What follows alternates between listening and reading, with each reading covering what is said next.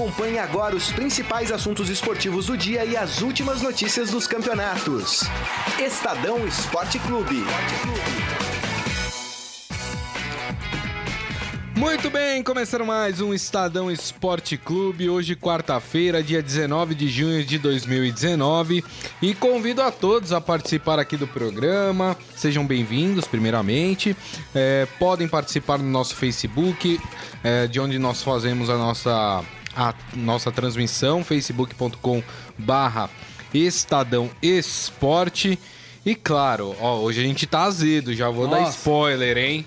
Vou dar spoiler, a gente tá azedo com a seleção masculina. Isso. Né? Porque com a feminina a gente tá feliz. Aplausos para, as femi para a E- feminina. Isso, exatamente. Mas a, a rapaz, olha, eu e o Daniel a gente já tava fazendo um aquecimento aqui antes do, do, do programa. Hoje o Facebook vai tirar a gente do ar, vai censurar isso aqui. Segure, que coisa horrorosa, hein? Que coisa horrorosa. Aliás, o desempenho da seleção em dois jogos na Copa América é pífio, é horroroso. Eu coloquei ontem, pra quem é, me segue lá no Facebook, coloquei ontem que o Tite, ele é um resumo da falta técnica que mais de 90% dos técnicos brasileiros têm. Acho que o Tite é um resumo do futebol brasileiro.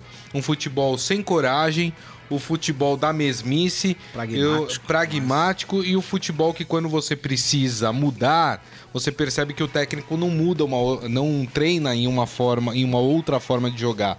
Então não consegue fazer com que a equipe renda dentro de campo. Mas a gente vai falar mais sobre isso. Deixa eu apresentar aqui o Daniel Batista. Tudo bem, Daniel? Fala, Grisa, canal. E aí, pessoal?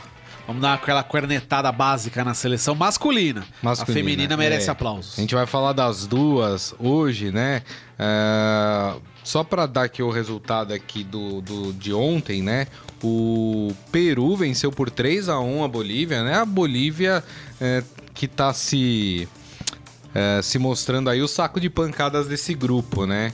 É, já tinha perdido de 3 do Brasil, perde de 3 do Peru agora, e aí Brasil e Venezuela empatando. Com isso, o Brasil tem 4 pontos, assim como o Peru. O Brasil ele só está à frente do Peru por causa de saldo de gols. Lembrando que Brasil e Peru se enfrentam no próximo sábado, às 4 da tarde, na Arena Corinthians. E aí, para decidir é, até. É que classificação tá fácil, né? Porque até os terceiros colocados se classificam, né? É, então estaria fácil pro Brasil se classificar. Mas aí vai disputar com o Peru o primeiro lugar. Num, num do grupo, baba desse, não É. passar em primeiro vai ser uma vergonha. Vai ser uma vergonha. Pior do que foi ontem. É verdade. Bom, vamos lá, Daniel. Vamos analisar aqui o, o- a partida de ontem. É, primeiro, eu acho que não tem nenhuma discussão em relação ao VAR, né? Não. O VAR acertou em todos os lances, né? Enfim. E, e para quem não gosta do VAR e que acha que o VAR é um atraso, que o, o VAR não sei o quê, se a gente fosse pensar que é, os dois gols do Brasil foram validados pelo árbitro em campo e depois foram é, anulados pelo VAR. Hoje a Venezuela poderia estar praticamente desclassificada da Copa América por erros de arbitragem. Sim. Ou seja, o VAR devolveu à Venezuela a chance de Na se ve- classificar. É, na verdade, até a Venezuela sofreu cinco gols nessa Copa América, os cinco foram invalidados pelo VAR, todos com a marcação correta. Então, quer dizer, se não existisse, se não existisse o VAR, a Venezuela hoje estaria eliminada. Exatamente. derrotas de forma injusta. Então, Exatamente, exatamente. Bom, vamos falar então da bela apresentação da seleção brasileira em campo. Olha, deu sono, é, é um Brasil sem brio. Olha, de verdade, não dá nem vontade. Eu fiquei com vontade de vender meu ingresso do, é, do jogo do próximo sábado, viu? Você vai. Parabéns, que coragem. Porque, olha. Mas as, que desgosto ver essa seleção brasileira. Impressionante, né, Daniel? Não, é impressionante. Ontem, ontem mais do que sono, o jogo com a, com a Bolívia pra mim deu sono, mas ontem o jogo mais do que sono em alguns momentos me deu raiva, assim, porque é impressionante. Parece que os jogadores, a seleção que tá em campo tá lá fazendo um favor. Meio que, bom, vamos lá quebrar o galho, vai, vamos jogar aí e tal. E você não vê ninguém com aquela coisa, joga em mim, vamos resolver, vamos, vamos dar o sangue. Vamos... De novo, sem, ser, sem querer ser repetitivo, que eu até não gosto de ficar comparando masculino e feminino, mas nesse caso vale.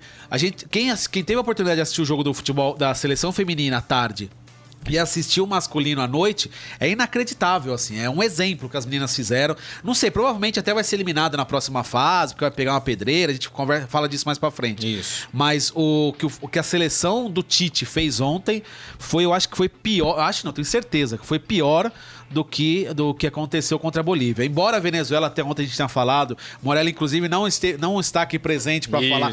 Ontem ele tava lá, que, ah, vamos golear. É a Venezuela. É a Venezuela, gente, e tal. Eu falei, Morelli, E a gente falou, se jogar do jeito que jogou contra a Bolívia, olha. Dito e feito. Então, assim, embora a Venezuela não seja mais aquela Venezuela de outrora, sem dúvida nenhuma, o que o Brasil fez ontem foi uma vergonha. O Tite também, an- é, an- antes, durante e depois do jogo também, o antes de ficar escondendo, ai, mistério, quem vai jogar, não sei Esconder o a quê. escalação da Venezuela esconder é demais. treino, esconder escalação, pra fazer aquela porcaria que a gente viu ontem, É. não dá, né? E Exatamente. durante o jogo, as, as alterações também, brincadeira, né? É, a gente vai falar do pós-jogo também, porque o pós-jogo foi pior do que É, o já jogo tô me em si. adiantando tudo, tá que eu tô É, bravo, eu tô a gente bravo.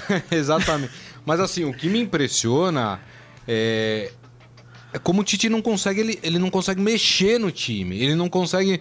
O Felipe Coutinho era pra ter saído no intervalo, não tava jogando absolutamente nada. Aliás, o Felipe Coutinho. é, ninguém contestou a, a- a convocação dele, mas o Felipe Coutinho é banco no Barcelona. O Felipe Coutinho não tá bem no Barcelona. E ele não tá. Apesar de ter feito dois gols contra a Bolívia, o Felipe Coutinho não está bem na seleção brasileira. E ele não sai. Parece que existe ali uma ordem. Olha, o Felipe Coutinho não pode sair, né? é, do time. Aí não dá. Substituições, como disse o, o, o- Daniel aqui. Trocar é, Casimiro por Fernandinho. David Neres por Everton. Quer dizer, não tem uma ousadia esse Não time. tem variação né, tática, na verdade, né? O Tite, ele tem aquele esquema tático dele que a gente já conhece lá de trás. E assim, deixar bem claro, eu, eu pelo menos, eu, eu sempre defendi o Tite, eu fui um dos defensores dele na seleção, achava que era o melhor nome, continuo achando que ele ainda está, não sei se o melhor, mas ainda é- está entre os melhores treinadores da sele- do, do futebol brasileiro. Mas isso não significa que ele não mereça críticas e que ele não tenha defeitos. Tem e muitos. E a gente está vendo isso na seleção. Porque quando o time tá dando tudo certo, maravilha, o Tite é sensacional, todo mundo é espetacular. Quando o jogo tá difícil, pegar uma marcação mais complicada como foi ontem, que claramente a Venezuela foi para se defender, fez o jogo dela e tá certo, ela sabia que se fosse para cima provavelmente perderia o jogo. Então a Venezuela fez o jogo dela. Joga na retranca, contra-ataque e tal, e vamos jogar por uma bola. O Brasil tinha que propor o jogo e o Tite não consegue. Os times do Tite, salvando talvez aí a exceção ao Corinthians de 2015, mas o time, o time do, do Tite não consegue é, sair pro jogo, sair pro ataque. É Verdade. impressionante. O 2015 Verdade. não, tô maluco. 2015 foi o Carilli. É. Mas o time do Corinthians campeão mundial, isso que eu quero dizer. É, é um time que saía pro jogo. Agora, desde essa seleção, você não vê isso. E a variação, a falta de variação tática é o que mais me assusta. Ontem, por exemplo, era jogo que o, o Galvão Bueno retratou bem. O que eu, eu assisti pela Globo, o Galvão, a reação do Galvão, acho que foi a reação de todo mundo que estava assistindo o jogo. Não sei se vocês puderam, vocês acompanharam pela Globo, teve um momento que ele tava. O jogo rolando tal, e uma jogada, eu acho que do David Neres pela ponta. E aí, se não me engano, Tino Marcos, o repórter, aquela coisa, ô Galvão, vai mudar a seleção, hein? Aí ele, ô, ô, Tino, e aí, legal, tal, e aí, o que vai acontecer, tal, ó, o Casemiro vai sair, ô, o Casemiro vai sair. Aí ele imaginou, vai vir, sei lá, Paquetá, É. o, Vai o botar o Everton time que pra frente. Depois, vai, vai entrar, sei lá, vai botar o time pra frente. Aí, é, vai sair Casemiro, vai entrar Fernandinho. Aí o Galvão, hã? Como assim, Tino? tipo, E ficou um silêncio, né? aí ficou aquela coisa. E ninguém se manifestou, né? É, porque não tem, vai falar o quê? Não tinha resposta. Sabe aqueles dois segundos que você para, respira e fala. Calma, deixa eu me ponderar aqui na hora de falar pra não É, falar uma deixa eu me- besteira, é, né? deixa eu ter equilíbrio aqui, porque senão eu vou falar bobagem. Foi mais ou menos a reação do Galvão, que eu acho que é a reação popular, assim, porque.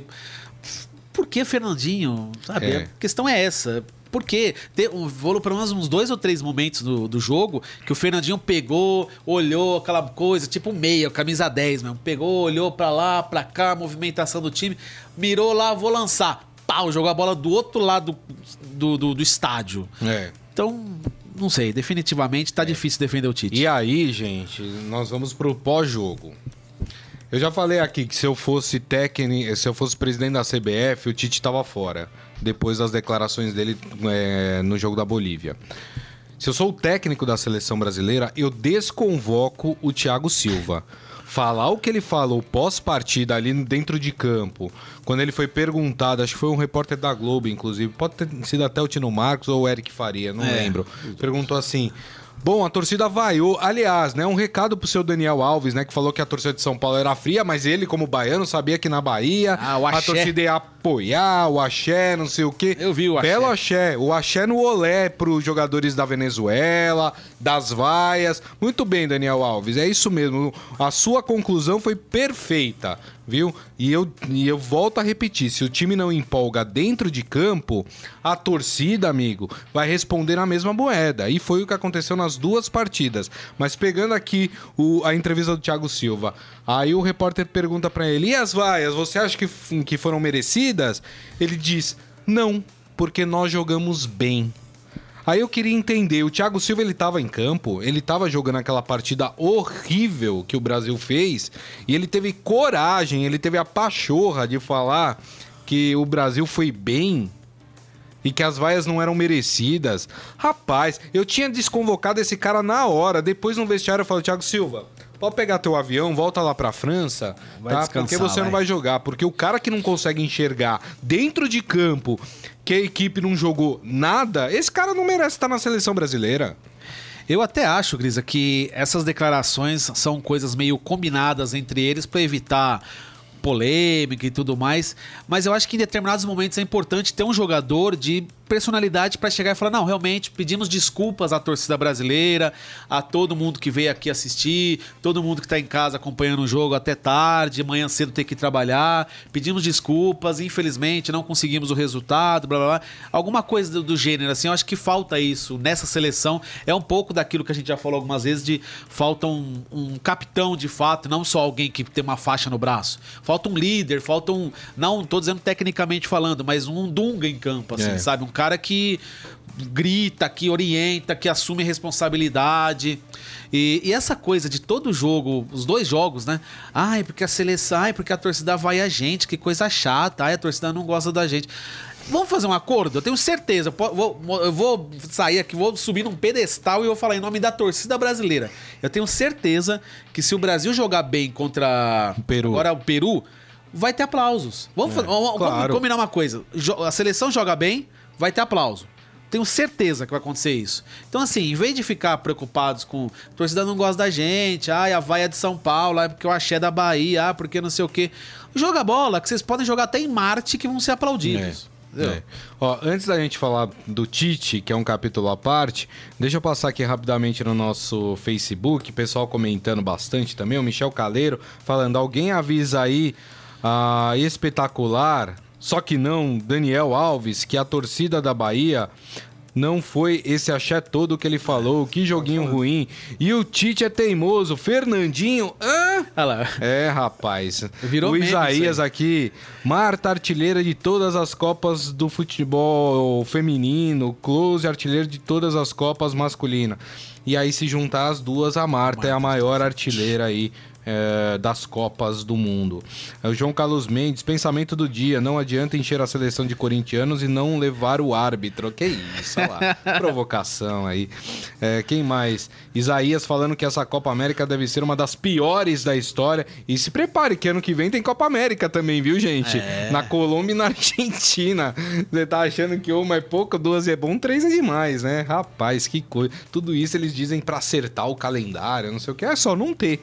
É só deixar um ano sem. Sim, Né? ninguém Não precisa- falta. enfim, o Adi Armando tem que tirar o chapéu pra Marta quando fala da de 10 a 0 no Neymar. Esse, é, essa contribui pro esporte, é exemplo, é emocionante vê-la jogar e colocar a sua luta. É verdade, tem toda a razão. foi impressionante. O Henrique Machado Tigre falando, levou vários aposentados para a seleção, ele é ultrapassado, falando pelo. É, falando do Tite.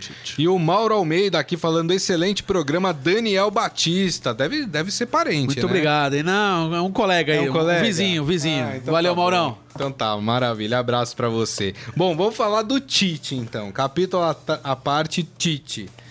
Algumas coisas me chamaram a atenção na coletiva do Tite. A, a, para mim, o, o que ficou emblemático na entrevista foi assim: a seleção vai jogar assim até, até quando der na Copa América. Até ser eliminado ou até o título, vai saber, né? Essa Copa América é uma loucura. Uh, um repórter, o, o, Daniel Batista, me falou que foi o Gustavo Zupac. Gustavo né? Zupac. Ele, ele falando, e, e assim, é uma pergunta muito boa, porque ele fala: Tite, você, os seus dois primeiros compromissos na Copa América, Bolívia e Venezuela. Era óbvio que Bolívia e Venezuela não iam atacar o Brasil, não iam para cima do Brasil. Exatamente. As seleções são mais fracas. Por que entrar com dois volantes e não optar por um time mais ofensivo? E aí a resposta do Tite foi: Eu não sou ousada dessa forma. É, o meu esquema de jogo é esse e é em cima dele que eu trabalho. Ou seja, a seleção vai ser essa porcaria até o final da Copa América. É isso. Esse foi o recado do Tite, né?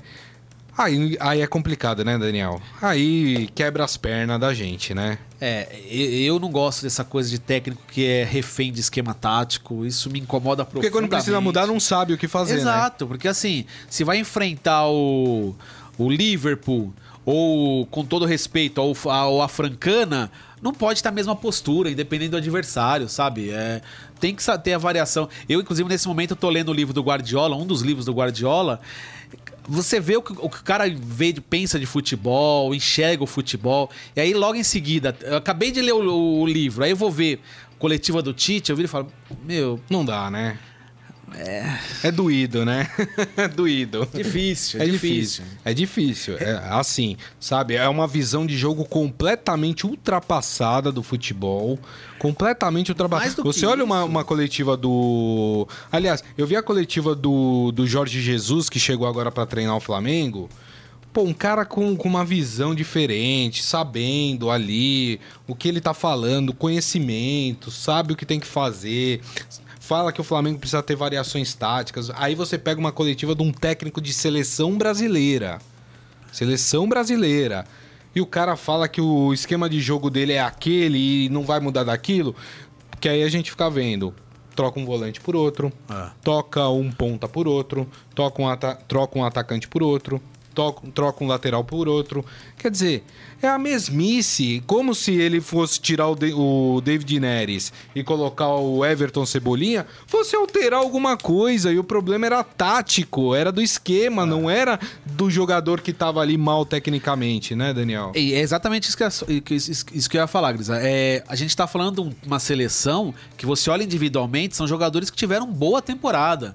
Talvez o dos destaques aí o Coutinho, que foi um pouco abaixo, mas o, os demais tiveram uma, uma temporada boa até. Verdade. David Neres é um dos destaques do futebol europeu. Isso, Firmino no Liverpool. Firmino jogando muito no Liverpool. O próprio Fernandinho no Manchester Fernandinho City. No City. Então, que é assim, é apontado pelo Guardiola como um dos principais jogadores do time, esquema né? tático dele, sim. Então, assim, não, não é aquela coisa de... Ah, porque eu, por exemplo, eu não concordo com essa coisa de que ah, o time é uma porcaria, a seleção... Porque um, um, um dos amigos aqui diz que seleção, jogadores ultrapassados, aposentados e tal. Eu não concordo. É, eu acho, que é mais uma questão de esquema tático também do que do que questão tá, é, técnica. É um problema mais tático do que técnico. É. E, a, e essa declaração do Tite, eu acho que me passa, além de tudo, me passa uma certa soberba também. Porque, mesmo que ele não pense eh, de mudar o esquema tático, não dá para ele chegar numa coletiva e falar: não, não, mas é que o meu pensamento é esse, eu jogo assim e tal. É. Não por quê? Sabe? O ser humano evolui. É, ele foi, durante um tempo, ele ficou lá estudando na Europa, foi, foi no CT do, da, do Barcelona, do Real, não sei da onde, encontrou Guardiola, encontrou Mourinho, encontrou Deus e o mundo. É, não deu para tirar nada desses caras, não deu para aprender nada, além de tirar uma selfie com eles. Mas o, o trabalho desses caras é, ba é baseado em variação tática. Né? Exato. Né? Exato. E assim, pega... é, então ele não aprendeu nada, porque se você tem um esquema e quer morrer abraçado com esse esquema. É. Os, a gente pega o exemplo do Sampaoli aqui no Brasil. O, o, quanto que ele muda o esquema do Santos é, durante a partida. Demais, mas... É, é, vendo que uma coisa não tá funcionando, ele pega, ele muda para ver se mexe com o time e muitas vezes dá resultado. Sim, sim. Né? O Santos do ano passado era sofrível né, com o Cuca. E era um esquema, era aquela mesma coisa. Olha o que já mudou com o Sampaoli. Por isso que eu defendo. aqui. Eu acho que a seleção brasileira. Quem vai resgatar o futebol brasileiro da seleção brasileira é um técnico estrangeiro. Eu acho que hoje no Brasil não tem um técnico que consiga fazer isso. Eu não vejo. Mano Menezes? Não. É, Carilli? Também não. Uh, Renato o, Gaúcho, como Felipão? Também não. O Renato Gaúcho é um cara que pode, é o cara que está mais próximo. Mas eu, se fosse presidente da CBF, investiria num cara, num estrangeiro. E posso falar a verdade? Tá cheio de técnico bom aí fora do Brasil. Tá lou seria louco para treinar uma seleção brasileira. Com certeza. Entendeu? Porque, pô, seleção brasileira te dá, te põe à disposição os melhores jogadores do mundo. Pô, qual é o técnico que não gostaria de treinar uma seleção brasileira? Só que eu falo, a solução, quem vai devolver o futebol brasileiro para a seleção brasileira é um técnico de fora. Se não sair da mesmice dos técnicos brasileiros, é isso que a gente vai assistir aí, né, Daniel? É, eu acho que hoje no Brasil. Eu, eu não gosto de. Ah, estrangeiro, nacional. Tá. Uma vez eu falei com o Murici, uh, recentemente falei com o Murici Ramalho, o Murici me falou um negócio que eu achei bem interessante que eu meio que comprei ideia também. Que eu perguntei pra ele o que ele achava do São Paulo e tal. Ele falou: olha, esse papo de ah, porque é estrangeiro, revolucionar o futebol. Isso é bobagem. O cara pode ser técnico do Japão, da China, da Argentina, do, de Marte. O importante é se ele é bom. Não é. importa a língua que ele fala, o importante é se ele tem capacidade ou não. Sim, sim. A claro. questão é avaliar. O cara tem. Ele falou, vários treinadores estrangeiros, europeus, sul-americanos vieram pro Brasil e não fizeram nada. Foram um tipo de chacota até hoje, alguns sim. deles a gente lembra com um deboche. Então, assim, não é porque é estrangeiro que resolve. A questão é olhar pro Brasil. No Brasil hoje, tem algum treinador que você vira e fala: olha, esse aí eu acho que se chegar na seleção vai dar resultado. Talvez o Renato Gaúcho não sei. Se fosse para apostar em alguém no Brasil, acho que seria ele. Lá fora também tem tantas opções viáveis. O próprio Guardiola, que eu falei dele agora, já uhum. deu algumas entrevistas falando que gostaria de um dia, mas hoje eu acho pouquíssimo provável. Tá muito bem no City e tal, não sei se ele abriria a mão disso. Mas hoje no Brasil, talvez o Renato, mas também não sei se chegaria. Se te, eu não tenho tanta certeza que ele seria o nome. Lá fora também eu não sei, teria que dar uma olhada, ver se a vantagem é que, assim, é a questão é que seleção brasileira, a maioria dos jogadores atuam na Europa, atuam no exterior. Então não vai ter aquela coisa de adaptar, conhecer, como tem, por exemplo, aqui no Brasil, quando chega um treinador aqui, tipo Jorge Jesus. Ah, tem que ver se ele conhece os jogadores tal. Não, na seleção brasileira ele vai conhecer porque os jogadores estão atuando lá onde eles trabalham. Então, nesse questão, nessa, nessa questão, já é um ponto à frente para a seleção. Mas técnico estrangeiro, Pode ser. Eu não sei se seria a solução, mas pelo que está acontecendo aí hoje, talvez valeria a aposta. Assim, se fosse um estrangeiro de qualidade, eu acho que seria é, uma ideia eu digo legal. de sim. qualidade, assim, é claro, esses são mais difíceis, mas por exemplo, o técnico do Liverpool, né? É. Uh, o Klopp, Klopp. Uh, o Guardiola é mais difícil porque é, é um técnico sim, já uh, mais, enfim, mas eu, eu, digo esses caras, esses caras que pensam o futebol. A gente tá precisando de, de, de, alguém que pense diferente o futebol. Tá mesmo a mesmice. A gente vem de uma sequência de é, Filipão, Mano Menezes, Dunga. Uh, Tite. E, Dunga de novo. Dunga de novo. E esses caras, eles pensam o futebol da mesma forma. E o Brasil, e, e não, e coincidentemente, uh, o Brasil está estacionado no seu futebol exatamente nessas quatro passagens. Então, assim, a, a, gente precisa de algo diferente, a gente precisa mudar a mentalidade do futebol brasileiro. Senão, é, são esses jogos horrorosos que a gente vai ficar assistindo. E uma Copa América que o Brasil poderia levar com o pé nas costas vai se ah, dificultando exatamente por causa disso, né, Daniel? É, que a gente, eu acho que o Brasil, a gente caiu muito nessa coisa de ah, porque o talento individual faz a diferença, a qualquer momento o Neymar vai fazer um drible, vai fazer um gol, porque o Coutinho, porque o David Neres, o Richarlison, não sei o quê. Hoje o futebol não tem mais isso. Basta ver o, o a Argentina, tem só o melhor jogador do mundo na minha opinião, pelo menos o Messi.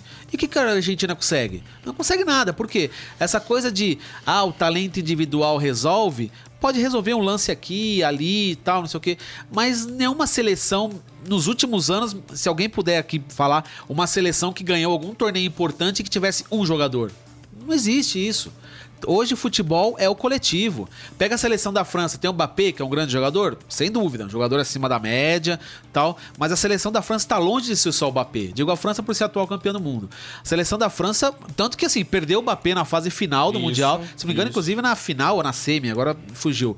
É, que ele não pôde jogar, machucado e tal, e, e o time foi, ganhou do mesmo jeito. Então, assim, eu acho que a gente tem esse problema de depender muito do talento individual, assim. do- ah, o Gabriel Jesus uma hora vai despertar. Ah, o Felipe Coutinho, pô, joga nele que ele resolve. Ah, não tem mais isso. Não tem mais esse essa coisa individualista que era do futebol de, de antes. É isso aí. Ó, o pessoal comentando aqui, o Adi Armando falando, a seleção parecia meu Corinthians, não dava um chute no gol, não dribla. Tá louco. Isaías Rodrigues, Renato Gaúcho seria talvez a solução para que a seleção volte a jogar um bom futebol e convincente. Vai de encontro daquilo que o, o Daniel tava falando. O Michel Caleiro tem que ser um treinador para peitar os medalhões. É isso aí, colocar no banco. Felipe Coutinho não tá bem, vai pro banco. Ué, qual o problema? É intocável agora? Tem jogador intocável na seleção brasileira? Eu queria ver mais o Paquetá em campo também. Eu também, rapaz, gosto levou o cara pra quê? O cara não jogou, o cara não entrou nem contra a Bolívia, nem, Nem contra a Venezuela. Pra que que levou o cara então? Né? É um absurdo, enfim. O Itoshi Shimizu aqui Olha falando que nenhuma seleção é infalível e nem a gente tá falando isso Não, aqui. longe disso. né? O que a gente tá falando é que a seleção, com a qualidade dos seus atletas, ela, ela tem que apresentar um futebol bem melhor do que vem apresentando. Ah, quem mais? O, o Adi Armando aqui de novo falando, estrangeiro de qualidade tendo o Liverpool e o Guardiola. Traz e dá um choque no futebol brasileiro, só vendo um trabalho novo e diferente para avaliarmos. É, é, é isso que eu tô falando, é alguém com uma outra visão. Não, não essa visão que vem dominando aí o futebol brasileiro na- nas últimas décadas aí, pelo menos, né? Enfim. Vamos falar de futebol feminino? Vamos falar de Vamos coisa falar de boa? coisa eu, de- boa eu agora, deixei vai. pra depois, pra gente já ir pro feriado feliz da vida, falar de coisa boa, que é a seleção feminina que ontem ganhou por 1 a 0 da Itália, né? Gol de pênalti da Marta. A Marta chegou a 17 gols, com isso se tornou a maior artilheira de Copas do Mundo. Muito legal, bem bacana ver a Marta. É mais essa consagração na carreira da Marta, Sim. porque merece muito. Muito. É, é uma pessoa que luta muito pelo futebol feminino, né? É, é- é engajada né, nas, nas campanhas aí, pedindo equidade na, na questão salarial, enfim. É, então eu fico muito feliz pela Marta. Com o resultado, é, o grupo terminou todo empatado, Todo né? mundo com seis. Todo mundo com seis pontos. O Brasil acabou terminando em terceiro por critérios de desempate, né? Mas classificou a Austrália, classificou a Itália e, o, Brasil. no caso. Ah, falar desse jogo aí. É- É a percepção que eu tenho. Eu acho que o Vadão entra no time do Tite, viu? No time do Tite e dos técnicos brasileiros, tá? Eu acho que o Brasil ele consegue esses bons resultados é, por causa da qualidade das suas atletas. Porque em campo o time é uma bagunça. É uma bagunça o time do Brasil muito em função disso que eu tô falando. É, mas é, foi um bom resultado jogando com uma sensação aí da Copa do Mundo, né, Daniel? Sim, antes de mais nada, eu acho que o, o Tite perto do Vadão é o Johan Cruyff. Ah, não, isso sim. É. Eu tô falando mesmo time, eu tô falando do, do, do pensamento. Do, Sim, é o Tele. Santana, é o Cruyff, é o Guardiola, é, sei lá, o técnico que você considerar os- o melhor aí. Mas falando do jogo de ontem das, das meninas, é, a vontade que a seleção é, mostrou, até são pequenos, são pequenos detalhes é bom, né? São detalhes que a gente percebe assim o quanto que o time tá afim de jogo. Eu percebi na hora do hino, não sei se o pessoal pôde perceber, é, a vontade que elas estavam cantando, que elas estavam concentradas, aquela coisa, terminou o abraço, aquele abraço tradicional que os, que os jogadores dão, de se abraçar, dar aquele grito de guerra, aquela coisa tal. A vontade, o sangue no olho que elas estavam, era um negócio impressionante, assim. Durante o jogo também, você vê as meninas ligadas e dá carrinho e grita e vai. Era uma era final de Copa pra elas, assim. É.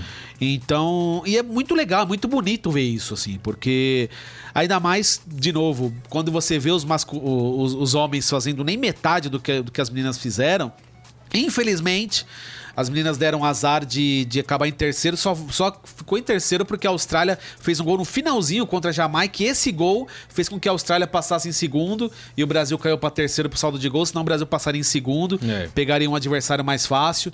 Então na, na, na- na próxima fase, nas oitavas, vai pegar uma pedreiraça. A gente só Ou não sabe França ainda se vai ser Alemanha, França né? ou Alemanha, que pra mim são as duas favoritas ao título, inclusive, que também coloca os Estados Unidos. Então, é, é uma pena, mas mesmo assim, vamos lá, né? Jogo mata-mata, É, um jogo só. Mas me chamou a atenção que até ontem. Surpresas podem pintar. Claro. Mas ontem até eu tava, falando que eu tava preocupado com a ausência da Andressa Alves e da Formiga, principalmente na questão da marcação. E assim, a Ludmilla entrou bem, a Andressinha foi muito bem também, as mesmas mostraram muita personalidade. A Ludmilla ajudou muito a carregar a marcação e dar mais espaço pra Cristiane, principalmente pra Marta chegar no ataque. E a Itália, assim, não é um time bobo, não. É um time jovem, muitas meninas e tal, mas é, deu trabalho, quase que deu problema aí, mas o Brasil passou, ganhou muita moral para essa, essa próxima fase. E repito, mesmo que porventura aconteça de ser eliminada na- nas oitavas, merece todos os aplausos por tudo que essas meninas passam. Todo o descrédito, o desprezo, o preconceito, tudo que ainda existe, não tem como negar. Melhorou muito, mas ainda existe muito preconceito, muita. Ninguém dá bola pro futebol feminino, essa é a verdade. Então, até eu conversando, recentemente conversei com a Aline Pellegrino, que foi nove anos capitã da seleção, hoje é diretora de futebol feminino da Federação Paulista, e ela tava falando um pouco disso. Assim, ela falou: olha, dá muito gosto ver que do, hoje o futebol feminino tem muito mais espaço que antes. Talvez não seja aquele espaço que mereça, mas também, por outro lado, não dá pra também ser hipócrita e achar que vai ter o mesmo espaço que o futebol masculino, porque futebol masculino é um negócio que tá muito mais, muito mais tempo aí na, na, na mídia, uh, a questão financeira é outra, é tudo muito diferente. Então, assim, não, não dá pra comparar. São É. coisas distintas, mas tudo que tá acontecendo, então, de parabéns. É, repito, não sei o que vai acontecer nas oitavas, acho que seja lá qual for o adversário, o adversário é o favorito contra o Brasil, mas de qualquer jeito as meninas estão de parabéns por tudo que já fizeram nessa primeira fase. É isso aí. E olha, os confrontos ainda não estão definidos, né? É, só tem um confronto definido, ah, porque, enfim, é, agora vão ter os jogos ainda, né? Dos grupos que faltam. E aí vai chegar quem são os terceiros colocados, tem a questão de melhor terceiro colocado. Nossa, é uma enfim. confusão, eu- É uma confusão. O único confronto que já está definido é entre Noruega e Austrália. Belo jogo, Jogo viu? bom. Duas boas seleções. Ah, né, figuram aí entre as principais do futebol feminino. É, esse jogo já está definido, então Noruega e Austrália. E as outras partidas a gente precisa esperar para ver, como o Daniel falou, o Brasil pode enfrentar ou a França ou a Alemanha aí, pedreiraça, é bem mais difícil. Mas enfim, a gente aguarda e a gente atualiza aqui ah, sempre que ó, atualiza depois como é que ficaram aí as definições ah, da Copa do Mundo Feminina. Dito isso, vamos pro nosso Momento Fera? Bora! Agora, no Estadão Esporte Clube, Momento Fera. Cara é fera! Já que a gente tá falando de seleção feminina, tá lá no esportefera.com.br. Muita gente é, achou curioso o batom escuro que a, Mar- a Marta tava usando, né? Eu não lembro se a Marta ela, ela costuma jogar de batom. Costuma. Costuma? Mas um batom mais clarinho, mais É. discreto. E e ontem tava um batom escurão, escurão. É, muita gente falou, nossa, mas por que será que ela tá usando, né? Será que tem alguma coisa ou só porque ela gostou da cor do batom e resolveu utilizar? Não, tem uma explicação, né? Ah, ela já havia se destacado, né? Vamos é, lembrar a questão da chuteira e no símbolo da camiseta, né? Ela tava com, com o símbolo de uma campanha que pede a equidade na, na questão salarial dentro do futebol, dentro do esporte, né? Entre homens e mulheres. Então, ela estava usando um batom escuro desde antes da partida. Na partida também ficou evidente lá que ela estava usando. Muita gente se questionou. ah, se seria, inclusive, ah, por causa desse, desse movimento chamado Go Equal, né, que em prol da igualdade de gênero, ah, e muita gente achou que tinha a ver com isso também, né? Ah, mas na verdade a Marta estava privilegiando uma de suas patrocinadoras, É, né, que é uma marca de cosméticos, né? Ela não costuma usar maquiagem em jogos oficiais, como faz, por exemplo, a atacante holandesa Van de Sanden. Marta, é, ela jogou quase a partida inteira, né? E tava lá com o seu, claro, tava, tava ganhando seu dinheirinho também. Tava fazendo ali, porque todo mundo ficou falando do batom. É. E depois ela falou: olha, eu, uso o batom da marca tal, né? É, nome tal. Batom que não sai de jeito nenhum. Você vê, até é. jogando futebol, a gente não perde ali o batom, né? É uma boa propaganda, eu Não, gostei, tá certo, achei legal, legal, é isso aí. legal, foi legal. Não, tá certo. Vamos ver se ela vai... Não atrapalhou ninguém, uma atitude legal, ficou bonito. Ficou bonito, é Ficou legal, verdade, legal. verdade. Foi bem legal. E uma boa sacada da patrocinadora Sim, também, né? Muito boa. E é Muito que, boa. que fez isso com a Marta, a Marta topou, enfim. E aí fica a curiosidade, né? Pode ser que outras cores de batom pintem aí, né? Tem mais uma partida pro Brasil, pelo menos mais uma partida Sim. que o Brasil vai fazer pela Copa do Mundo Feminina. Pode ser que surja uma outra cor na boca da Marta, né? Bem legal, bem legal. A gente vê vários jogadores, principalmente no masculino, fazendo esse tipo de coisa, assim. Não usar batom, né? Mas fazer algum tipo de evento durante o jogo, assim e tal. E tem um lance, tem um episódio famoso do Neymar que foi, se não me engano, pelo Barcelona, que ele. Toda hora, qualquer lance, ele parava pra falar com o juiz e tal, e ia lá abaixava um pouco shorts. É. Aí mas que, que tá acontecendo? Eu fui ver, ele queria mostrar propaganda da cueca que ele Nossa tava usando. Senhora. Então, convenhamos que é melhor ver batom do que cueca, né? É, e além disso, né, teve uma outra coisa que chamou a, a atenção depois do gol. A Marta fez aquele balança nenê, né? Ah, que foi criado pelo Bebeto na Copa de 94. E aí muita gente falou: Ué, será que a Marta tá grávida? Não, Marta não está grávida. A celebração foi feita a pedido da volante Thaísa, que a afilhada vai nascer em breve. E aí pediu pra Marta: se você concluir, você faz a. Inclusive ela foi comemorar Foi, junto com a as duas. Marta, fez também. Então, bem legal. É isso aí. Maravilha, gente. Bom, deixa eu passar aqui rapidamente no nosso Facebook, que a galera tá comentando, falando. ah, Michel Caleiro, se as meninas eh, fizessem mais um gol, passaria em primeiro. É verdade, É verdade. Mas foi um jogo bem difícil, viu? Um jogo bem complicado. Era um jogo que a gente até tava esperando que o Brasil não conseguiria vencer, né? Porque a Itália É, vinha forte. Aliás, como bate as italianas, né? Parece o time masculino É. da Itália, né?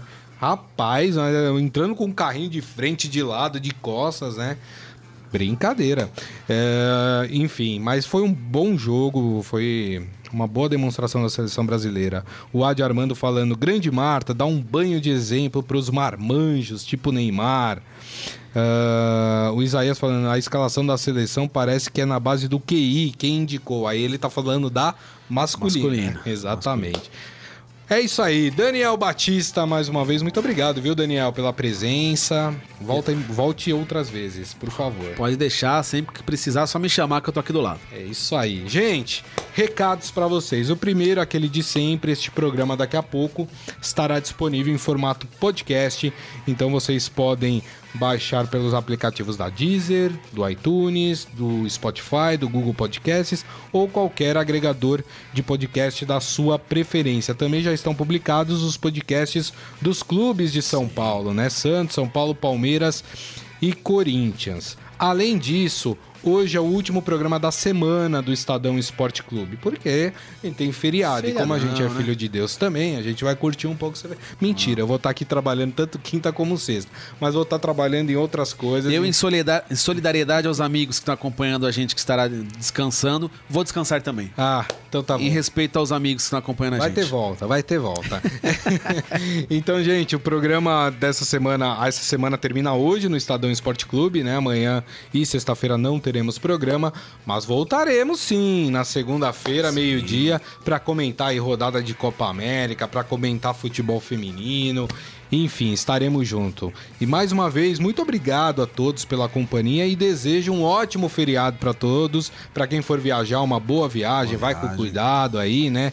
Aproveite bastante esse feriado. Para quem não for também, aproveite o descanso, né? Que é merecido. A gente trabalha pra caramba, não é verdade? Então é isso aí, viu?